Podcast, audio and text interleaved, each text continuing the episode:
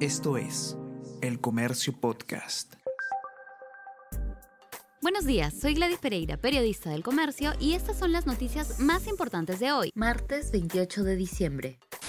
Castillo declara hoy por intromisión en ascensos de Fuerzas Armadas. El presidente Pedro Castillo responderá hoy por primera vez sobre las presuntas irregularidades en el proceso de ascensos en las Fuerzas Armadas. El mandatario recibirá en Palacio de Gobierno a la fiscal de la Nación, Zoraida Ábalos, quien lo interrogará en calidad de testigo en el marco de la investigación preliminar al ex ministro de Defensa, Walter Ayala, y al ex secretario general de la presidencia, Bruno Pacheco, por los presuntos delitos de abuso de autoridad y patrocinio ilegal. Abogado del presidente admite existencia de mensajes que este envió al ex comandante del ejército pero dice que fueron meras preguntas.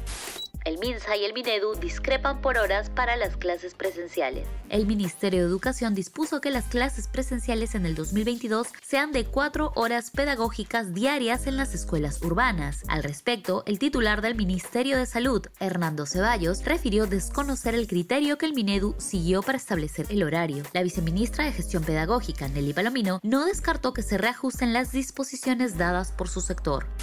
Fondo 3 de AFP es el único que supera las ganancias del 2019. Al cierre de noviembre, el fondo privado de pensiones llegó a 130.345 millones de soles, lo que representó una reducción del 23,7% frente al similar periodo del 2019. La caída del tamaño del Fondo 1 está relacionada con los retiros de los afiliados que autorizó el Congreso para hacer frente a la pandemia.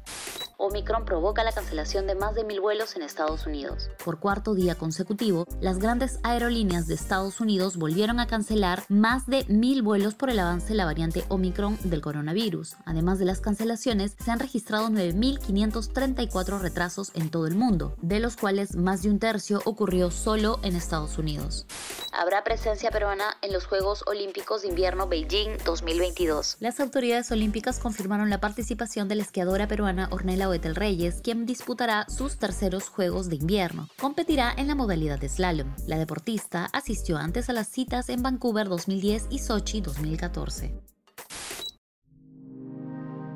El Comercio Podcast.